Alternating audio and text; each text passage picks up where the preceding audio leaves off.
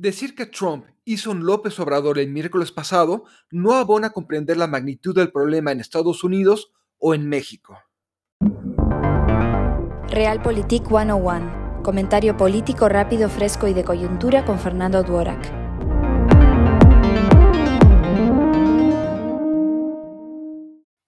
Si hacer comparaciones simplistas entre gobernantes solo reafirma filias y fobias, entenderíamos mejor el entorno político y los retos que enfrentamos si, en vez de personalizar, analizamos tácticas y contextos.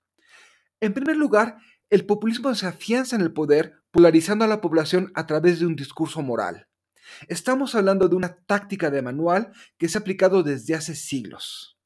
Segundo, Trump y López Obrador venden un discurso de grandeza para sus proyectos cuyo cumplimiento es inevitable, como hacer América grande otra vez o la cuarta transformación. Por ello, es válido pasar sobre cualquier obstáculo, sean instituciones o personas. Eso no sería importante si ignoramos que el populismo conquista el poder gracias a las fallas y problemas de las democracias, como desigualdad o corrupción, que no se atienden o quisieron atender. Ese hartazgo contra los políticos tradicionales hace que gane la demagogia. Trump se aprovechó de problemas añejos para ganar y mantenerse en el poder.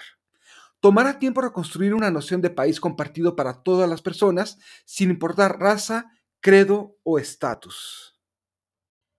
En México también estamos perdiendo la idea de pertenencia como nación gracias a un discurso de polarización desde el poder retomado por la autoproclamada oposición. Claro, las diferencias y la discriminación existían antes y nos llevaron a este estado, pero convertir eso en discurso de legitimidad puede acabar muy mal.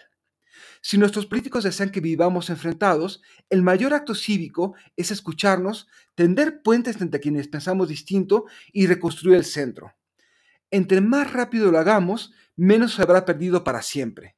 Soy Fernando Duorak y esto es Realpolitik 101. Hasta pronto. Sigue a Fernando Duorak en Twitter y en Facebook. Visita fernandoduorak.com para más información y análisis político.